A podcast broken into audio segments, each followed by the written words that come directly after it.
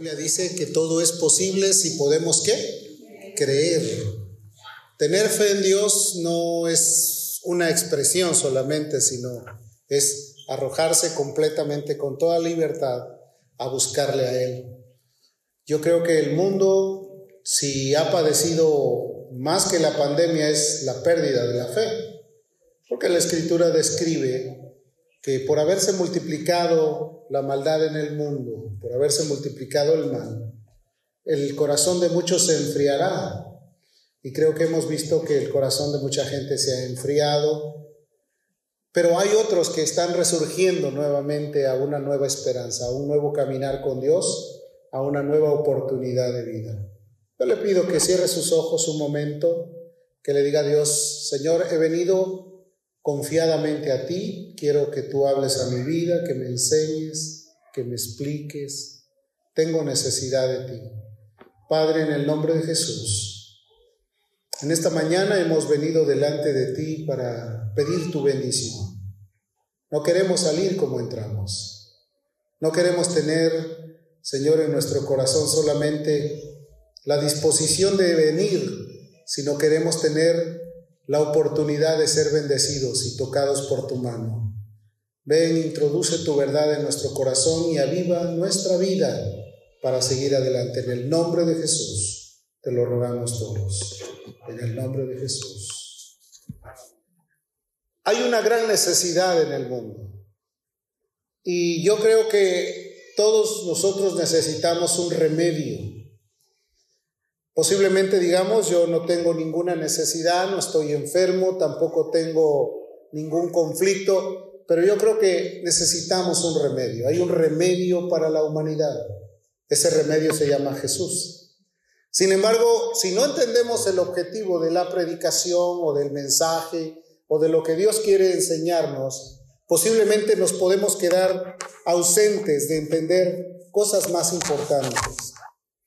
Hay objetivos que esta mañana yo quiero construir con la ayuda de Dios para que tú te los lleves grabados en tu mente.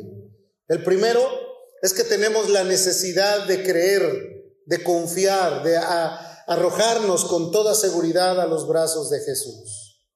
Sin embargo, dentro de esos objetivos que quiero plantear esta mañana, también puedo encontrar dos oposiciones muy fuertes. Una de ellas es una actitud de orgullo que a veces no nos deja contemplar plenamente lo que Dios quiere para nosotros. Y la otra es la intensa necesidad que puede venir a nuestras vidas que nos aleja mucho de confiar en Dios. Porque a veces la necesidad es tan fuerte, es una presión demasiado fuerte sobre nuestras vidas que pensamos nadie me va a poder ayudar. Yo creo que aquí, en este lugar y donde se predica el Evangelio, siempre se están dando las buenas noticias, la buena noticia o el mensaje de Dios para saber que sí tenemos oportunidad de salir adelante.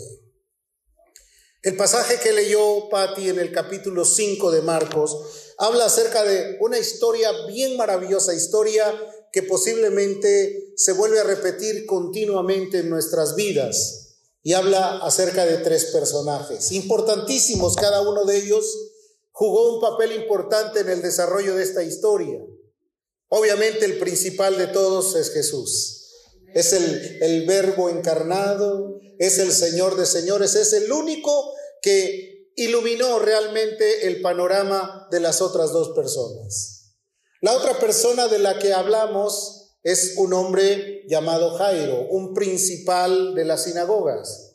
Y cuando hablamos de un principal de las sinagogas, no precisamente nos estamos refiriendo a un rabino.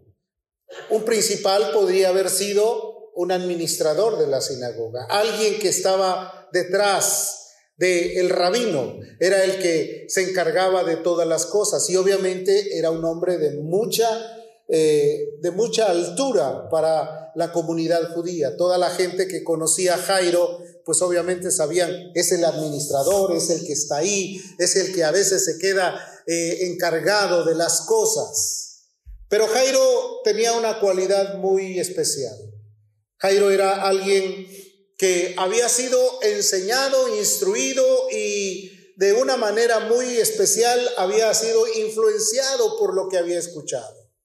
Muchos de nosotros somos influenciados por lo que oímos. Si escuchamos algo, decimos, oh, esto me gusta. Si escuchamos otra cosa, decimos también, esto me gusta. Y hay ocasiones que hacemos un caldo de cultivo en nuestra mente. En otras palabras, todo lo que llega a nuestra mente lo recibimos y pensamos que es lo correcto. Sin embargo, el apóstol Pablo dice que hay que retener lo bueno y rechazar lo malo.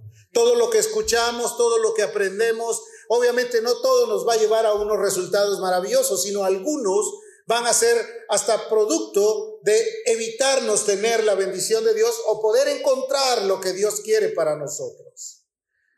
Dice la escritura que este hombre, cuando vio a Jesús, él estaba bajo un sufrimiento. La tercera persona es otra mujer, también que está en un sufrimiento muy profundo. Y posiblemente en esta mañana estamos aquí, a lo mejor no tenemos un, un sufrimiento superficial, pero internamente tenemos un sufrimiento que no nos deja en paz, que nos hace perder la paz, la tranquilidad, que a veces nos hace sentir que estamos en zozobra, que estamos a punto de claudicar, que ya no queremos seguir adelante, porque lo interno es lo más violento que puede suceder. Las cosas exteriores se pueden suplir fácilmente, sea una necesidad física, una necesidad económica, alguien puede ayudarte para suplir esa necesidad, pero las necesidades internas, esas que nadie conoce, esas que tú te guardas, que solamente tú tienes reservadas, son las que muchas veces te van a ocupar para darte un, un retraso o no poder ver hacia adelante. Jairo era alguien diferente, la mujer era algo diferente. La Biblia dice que grandes multitudes venían a Jesús. Esta mañana estamos aquí porque no queremos oír a un pastor, queremos oír lo que Dios quiere para nosotros. ¿Está de acuerdo conmigo? Queremos saber lo que Jesús enseñó. Porque aquí solamente somos portadores de lo que Él habló. No estamos hablando cosas de nosotros mismos, sino de lo que Él manifestó a nuestros corazones. La Biblia describe que a pesar de que han pasado los tiempos y la historia, Jesucristo es el mismo de ayer, de hoy y de siempre y de todos los siglos. Amén. Él no ha cambiado. Él seguirá manifestándose a través de las predicaciones que puedas escuchar, a través de las cosas que puedas oír o de las cosas que tú mismo puedas buscar en interés de conocer algo que pueda solucionar tus necesidades. Las multitudes venían, todo lo que Jesús hacía era maravilloso, sin duda alguna, eso fue lo que motivó al apóstol Juan cuando escribió y vimos su gloria, gloria como la del unigénito del Padre, lleno de gracia y de verdad. Porque eran maravillas gloriosas, cosas completamente majestuosas las que Jesús realizaba. No había nada que no se pudiera decir que Jesús no había hecho. Si quieres ponerte en contexto de esto, en primer lugar, él era alguien que vino a dar palabras de vida y de vida abundante.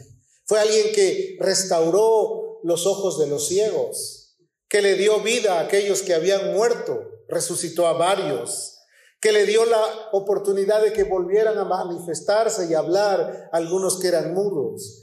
Liberó a algunos que se habían sentido oprimidos por las fuerzas de la oscuridad, por los demonios. Sanó gente que tenía el cuerpo completamente llagado, lleno de lepra. Les dio libertad, pero sobre todas las cosas bendijo a los corazones afligidos y necesitados. Porque Jesús en su forma de expresarse o en su manera de manifestarse siempre tuvo una palabra que pudiera bendecir a la gente. Les dijo, venid a mí los que estéis cargados y trabajados yo os haré descansar.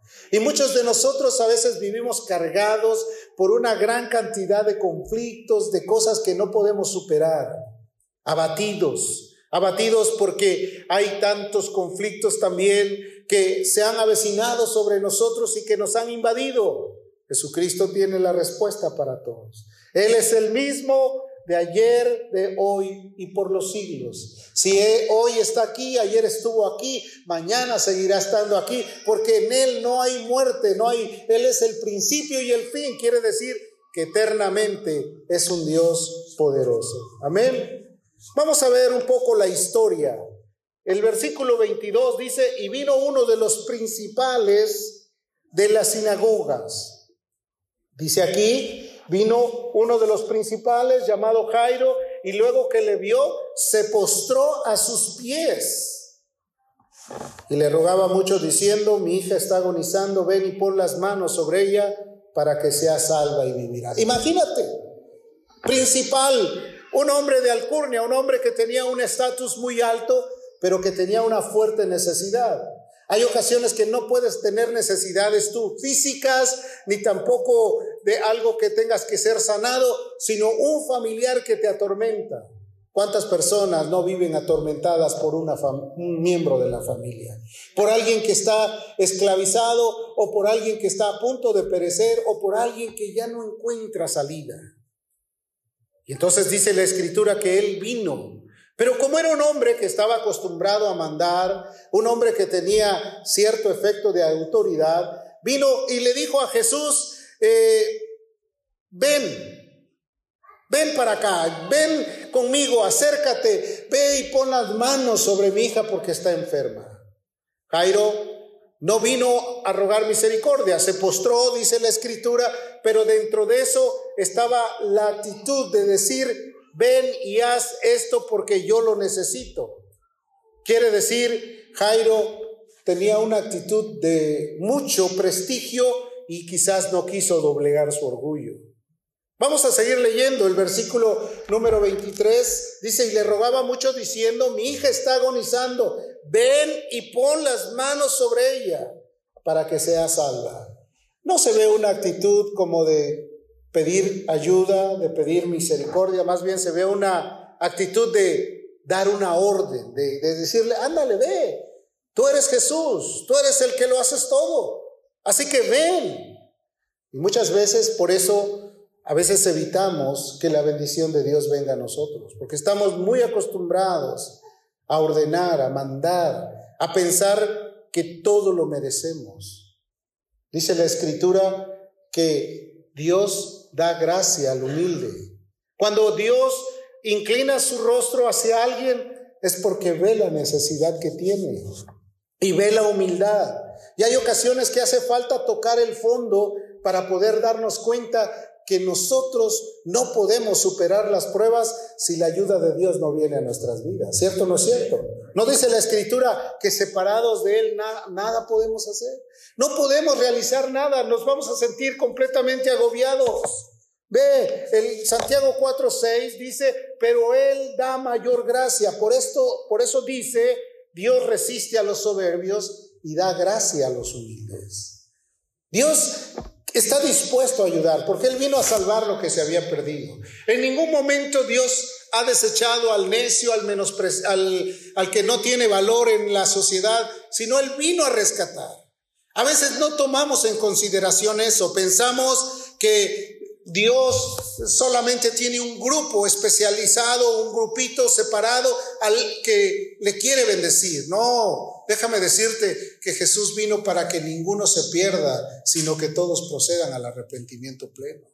Y hay ocasiones que perdimos la confianza porque pensamos a este ya nadie lo salva, ya no hay nada que se pueda hacer por ello. Déjame decirte una cosa, Jesús es el autor de las cosas imposibles. Él puede hacer posible todas las cosas que nuestros ojos no pueden ver como posibilidad. Él lo puede hacer. Si me rescató a mí, y déjame decirte, ¿a quién no podrá rescatar si Dios es bueno? En su misericordia, Él siempre está dispuesto a ayudar. Nunca pierdas la confianza en que Dios no puede hacer algo que posiblemente para ti lo ves como imposible.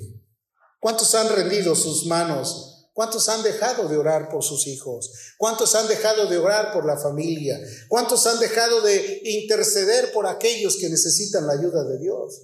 Hay mucha gente que ha bajado la guardia, que quisiera ver un milagro, pero algo mágico, algo místico, que solamente con decir una palabra ya se sucedan las cosas. Hay ocasiones que Dios quiere probar nuestra confianza en Él, que tengamos la oportunidad de estar rendidos para que Dios pueda traer respuestas. No dice la escritura que aquella viuda le rogó al juez y cuando habla de ruego no fue solo una vez, sino que le insistía, le insistía, le insistía. Hasta que aquel hombre que no temía ni a, ni a Dios ni a nadie, Dijo, por causa de los ruegos de esta mujer, le voy a hacer justicia. Hay ocasiones que tienes que insistir, que rogar, que suplicar, que humillarte. Y entonces cuando eso suceda, Dios va a abrir la ventana de los cielos y va a derramar su bendición hasta que puedas decir, gloria a Dios que ha traído respuesta a mi vida. Amén. ¿O no lo creen? Lo veo como que dice, eso no es posible. Claro que es posible. Todo es posible si podemos creer. Todo se puede. Jesús dijo que Él estará dispuesto a ayudar. Pablo no se cansó de decir que todo lo podía en Cristo que le fortalecía. Entonces podemos pensar, Jairo conocía la escritura. Jairo sabía lo que se debería de hacer. Jairo era un principal, pero estaba muy afectado porque su autoridad le había cambiado su corazón a un autoritarismo. Dios guarde la hora que nosotros nos volvamos de esa manera. Dejemos que Dios fluya por nuestras vidas y nos haga ser humildes como el primer día en que venimos a Él. Que nos humillamos y reconocimos que si Él no nos ayudaba, nosotros nos perdíamos. A veces pensamos que el primer amor, dicen muchos, ya se perdió, ya no existe. No, hermano, el que está convertido vive en el primer amor todos los días. ¿Cuántos dicen amén? ¿Cuántos creen eso? Vive en el primer amor siempre porque sabe que hay mucho que agradecerle a Dios, sabe que Él lo hizo todo y que Él está dispuesto a ayudarnos. Dice que Jesús se fue con Él, la gente le seguía y con Él dice que dentro de esa multitud que le apretaba aparece la tercera persona, una mujer, una mujer que se acerca y que tiene gran necesidad, igual que Jairo, pero una necesidad más fuerte y más interna. Jairo sufría porque su hija acababa de morir. Jesús fue y la resucitó.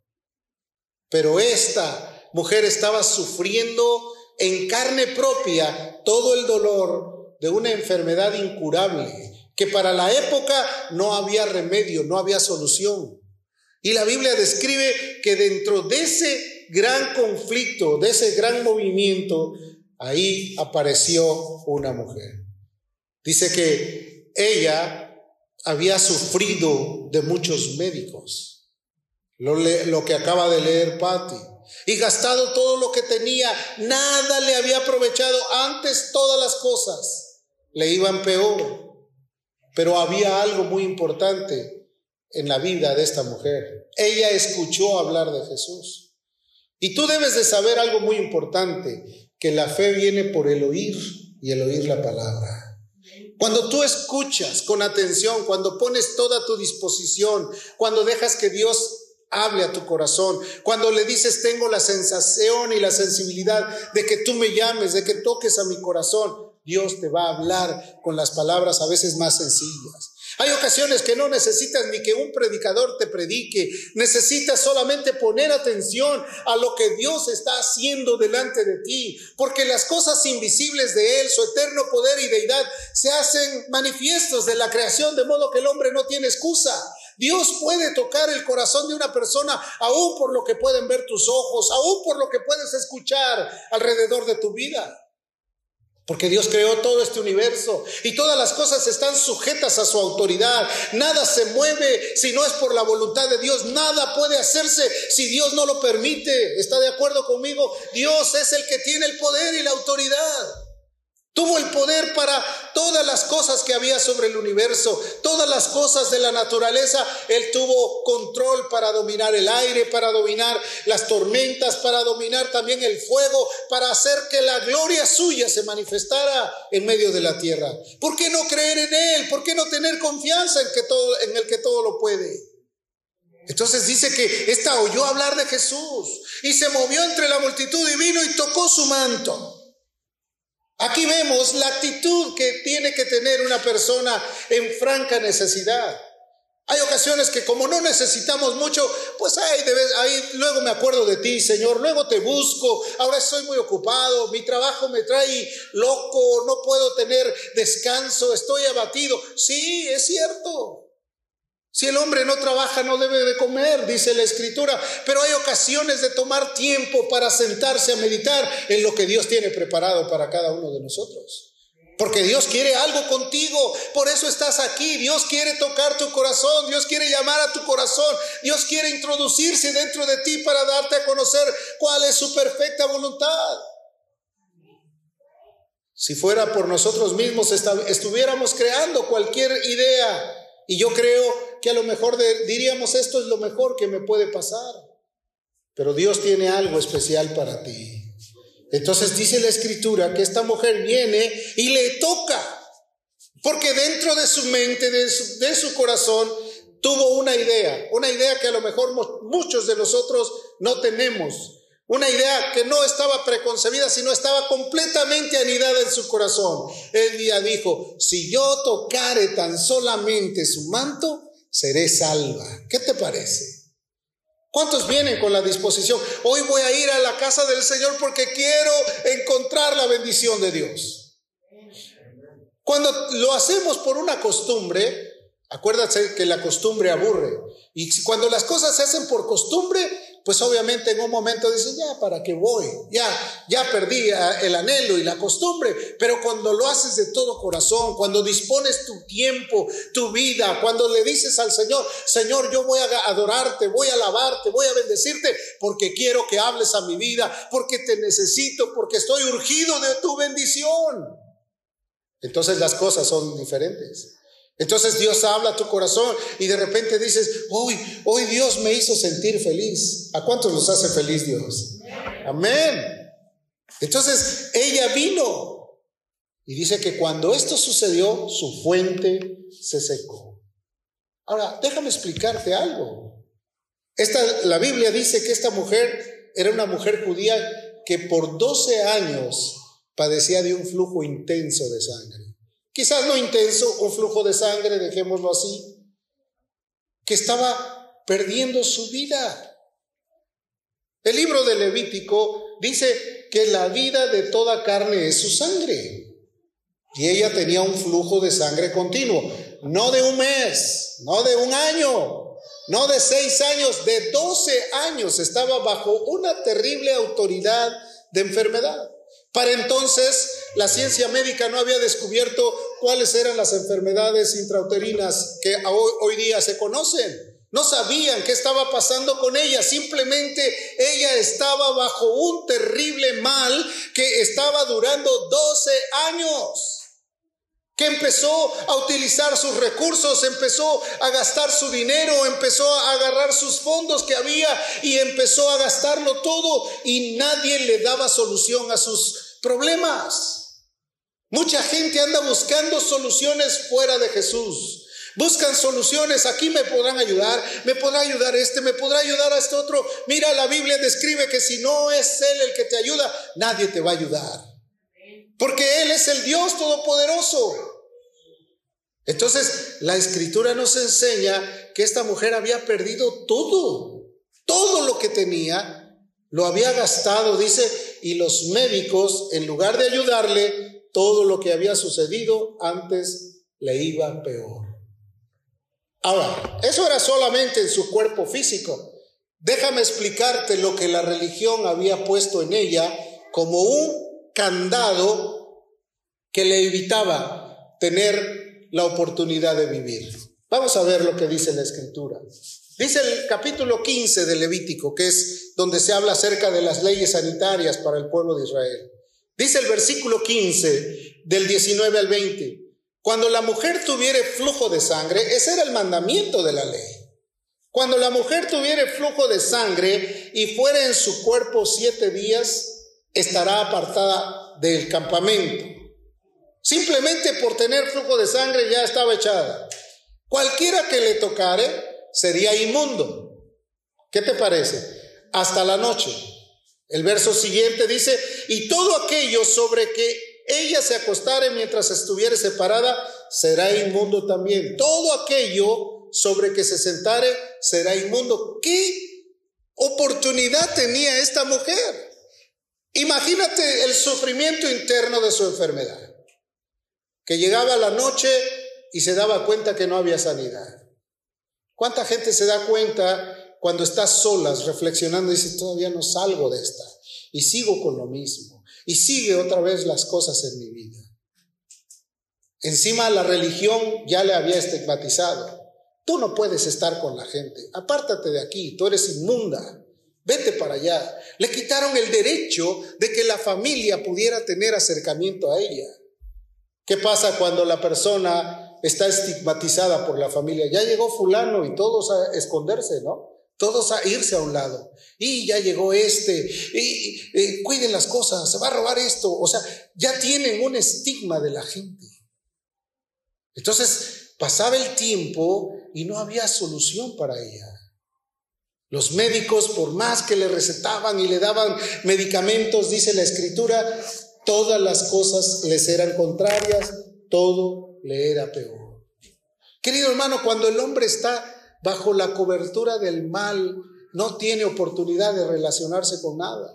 Gracias a Dios que Él nos perdonó para hacernos limpios, para lavarnos en su sangre, para quitar toda la carga del pecado que había sobre nosotros. Tú no te puedes contextualizar en tu vida reflejada en la vida de esta mujer porque a lo mejor dices, Jesús ya me salvó, gloria a Dios por ello, pero imagínate el sufrimiento de esta mujer. El dolor interno, que ahí en los secretos se daba cuenta, todavía la herida está abierta, no hay sanidad, no hay nada que yo pueda hacer, todavía sigo siendo la misma persona. Cuando la Biblia describe, describe que el que a Jesús viene, Él no le va a echar fuera, Él quiere cambiar nuestra forma de vida. A lo mejor tu herida no es como la de esta mujer, pero es una herida en el alma que no te deja estar en paz, que estás incómoda con todo, que no te gusta que nadie haga las cosas que tú no puedes hacer, que tienes hasta una actitud de pensar que si tú no lo haces nadie lo puede hacer como tú. A lo mejor tienes en tu alma también el deseo de ver que todas las cosas están mal, que la única persona que está bien eres tú. O eres la persona que tienes un panorama donde no tienes paz con nadie, que tienes que decir algo para poder afectar a la vida de los segundos o de los terceros. O que simplemente no puedes ni soportarte a ti mismo. Qué terrible. Volvamos a la mentalidad de esta mujer. Si yo tocare tan solamente el borde de su manto, seré salva. ¿Qué dice la escritura en el libro de Isaías capítulo 1, verso 6? Desde la planta del pie hasta la cabeza no hay en él cosa sana, sino herida, hinchazón y podrida llaga. La versión más moderna dice comezón en lugar de podrida llaga. Cambiaron por el efecto de la fuerza de esta palabra. Segunda de Crónicas, capítulo 16, verso 9 dice, porque los ojos de Jehová contemplan toda la tierra. ¿Cuántos creen eso? Dios desde el cielo nos observa. ¿Y sabes por qué nos observa? Porque tiene compasión de nosotros. No nos observa para decirnos, ya te vi, vas a ver lo que te va a pasar. No, para tener compasión. Porque ve tu soledad, ve tu intimidad, lo que nadie puede apreciar de ti, el Dios del cielo lo ve. Y Él está dispuesto a acercarse a ti, pero tú no estás dispuesto a recorrer a Él o de correr a Él. Contemplan toda la tierra para mostrar su poder a favor. Fíjate nada más cómo es Dios de misericordioso. Quiere mostrar su poder a favor de los que tienen corazón perfecto con Él. Pero a veces actuamos de la siguiente forma. Locamente actuamos y a veces olvidamos que Dios está observándonos. Te quiere ayudar. Te quiere bendecir. ¿Estás de acuerdo con eso? Quiere hacer cosas maravillosas contigo. Está dispuesto, querido hermano, la iglesia es un taller de aprendizaje para poder prepararnos para llegar a su presencia, pero también es un taller para poder tener la fortaleza de poder compartir su verdad a todo aquel que nos rodea. Sin embargo, es más fuerte la doctrina de la inhabilidad que no sé por dónde se introdujo en el corazón de mucha gente.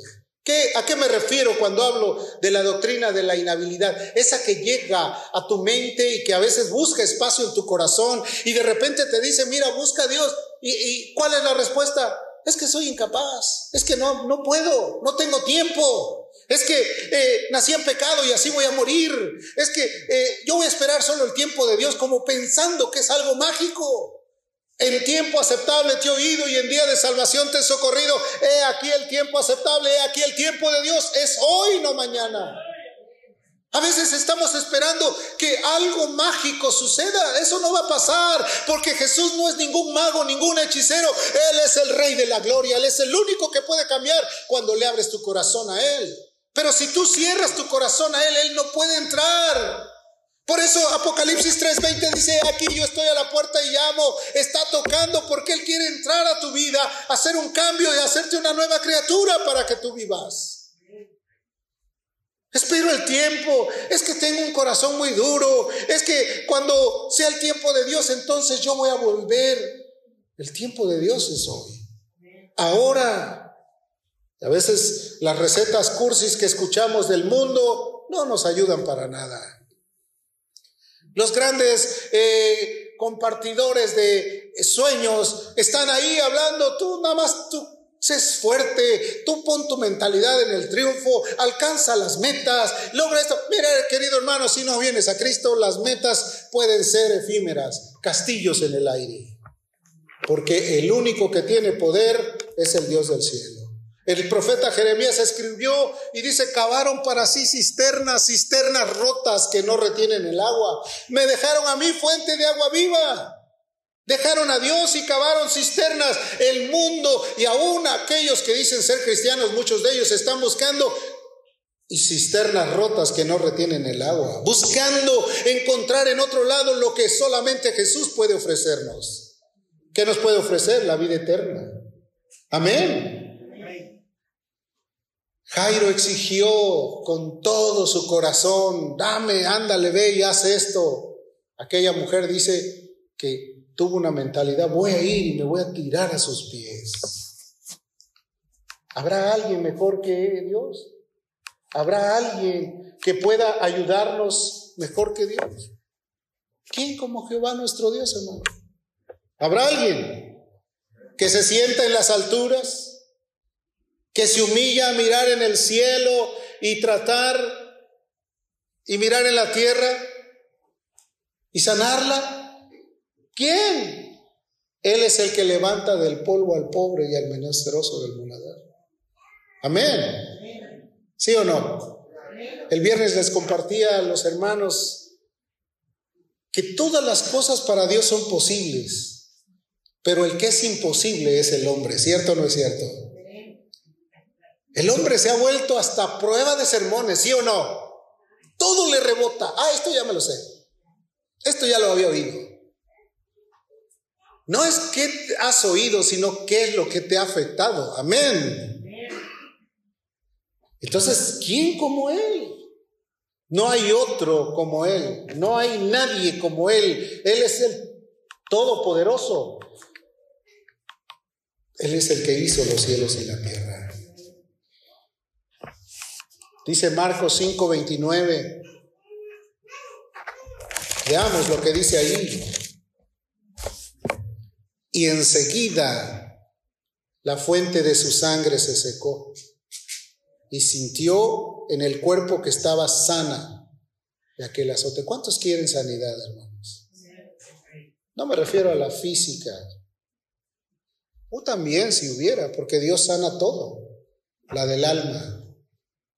A veces es la que no se ve.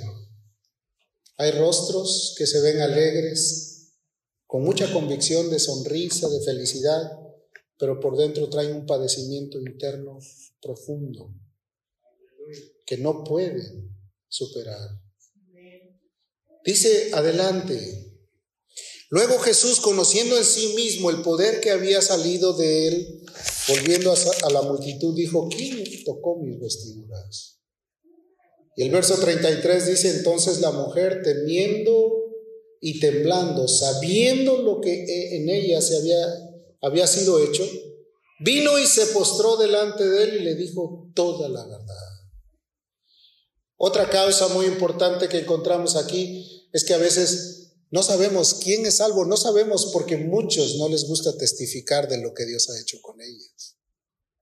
Esta mujer Inmediatamente después de su sanidad, ella testificó, soy yo y lo hizo porque acabo de recibir esta sanidad. Pasa el tiempo, ¿cuántos quieren dar un testimonio? Me refiero a testimonios, no tristimonios, ¿verdad? Porque a veces la gente quiere dar testimonios, pero son tristimonios, vienen a dar un, un testimonio de sufrimiento y de derrota. Los testimonios son de victoria, de lo que Cristo ha hecho. Testimonios del toque de Dios, no de lo que hace el hombre, no de que el hombre vino, no de, de lo que Dios hace con poder. Esos son los testimonios de poder. Amén. Entonces ella rápidamente dijo, contestó, yo, yo fui, a, a, mí me tocó, a mí me pasó esto. Dice, temiendo y temblando, sabiendo lo que en ella había sido hecho, vino y se postró delante de él y le dijo toda la verdad. Y yo he escuchado testimonios de gente que se ha convertido que no te imaginas qué clase de testimonios. No, no de los testimonios esos de que, ay, que Dios me bendijo porque X. No. Dios me sanó, yo estaba metido en esto, en esto, en esto, y te quedas asombrado, pero si se veía tan bien, si se veía tan noble, se veía como alguien muy puro, como alguien eh, extremadamente bueno, y de repente sacan todo lo que había. Porque lo que los hombres tienen por sublime delante de los ojos a veces es abominable. A veces pensamos que lo que vemos por fuera, eso es lo máximo. No, Dios ve lo de adentro. Dios quiere que se limpie lo de adentro. Y cuando Jesús le dijo a los fariseos, le dijo, fariseo ciego, limpia primero lo de adentro y después se limpiará lo de afuera. A veces quiere la gente limpiar solamente lo exterior. Dios quiere limpiar tu interior para hacerte una nueva criatura y para que vivas para la gloria de Él. Amén. Entonces por eso no hay cambios, por eso la iglesia es raquítica, por eso la iglesia no quiere ir hacia adelante, por eso la iglesia se esconde cuando la Biblia describe que los valientes tienen que ir a la guerra. Y Judá primero, que es la alabanza para poder romper todos los eh, estorbos del enemigo. Amén. Está contento, dice, de qué está hablando? No entiendo nada. Estoy desubicado. Yo pensé que me iban a mecer la cuna. Lucas 8, verso 44. Dice, se le acercó por detrás y tocó el borde de su manto. Y al instante se detuvo la sangre, la fuente de la sangre, el flujo de sangre. Muchas vidas están muriendo, poco a poco. Y no me refiero a algo físico, espiritualmente. Su poca fe está mínima, se está consumiendo. Jesús quiere que tú regreses a sus brazos, que tú te refugies en Él. Amén. Que tú puedas decir, Señor, solo te necesito a ti. Y hay un canto muy antiguo que se cantaba en mi juventud, fue casi ayer, que decía, pecador, ven al dulce Jesús. Y feliz para siempre serás. ¿Qué le parece si se pone de pie, cierra sus ojos y hoy puede decir como aquella mujer, si tocare tan solo el borde de su manto, yo seré sanado.